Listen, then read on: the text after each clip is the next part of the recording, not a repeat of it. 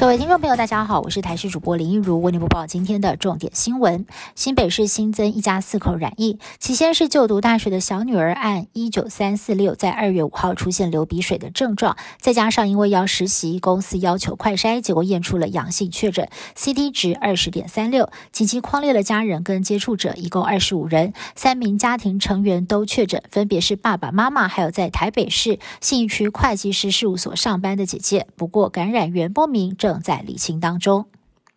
台湾宣布放宽对日本福岛食品的进口限制。驻日代表谢长廷认为，政府的这个决定是去除了自由贸易的障碍，也对台湾加入 CPTPP 有所帮助，很值得肯定。日台交流协会代表全玉泰也在脸书上大赞，说时隔多年能够迎接这一天，感到相当欣慰。日本的农渔民最希望的就是得到台湾的肯定。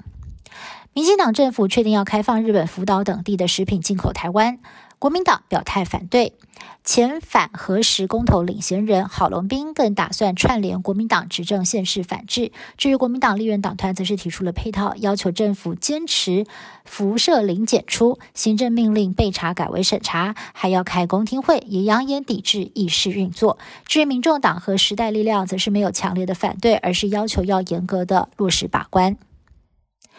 选对穿衣的颜色，或许能够减少蚊子叮咬的几率。最近，美国华盛顿大学的研究发现，蚊子受到二氧化碳吸引之后，对颜色似乎有不同的反应。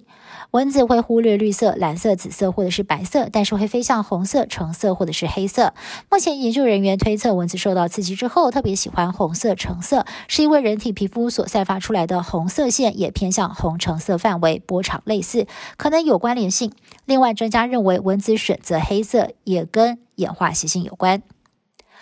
美国最新的研究发现，有没有确诊新冠肺炎，两者之间发生心血管疾病，像是心肌炎、血栓等等的几率就差了二到四倍。而且，不要以为只有重症才会有心血管的后遗症，研究发现轻症者也会有心血管后遗症。因此，专家们像是前疾管局局长苏玉仁就呼吁了，应该要把第三剂打在六十五岁以上的族群，来预防这些长者遭到感染。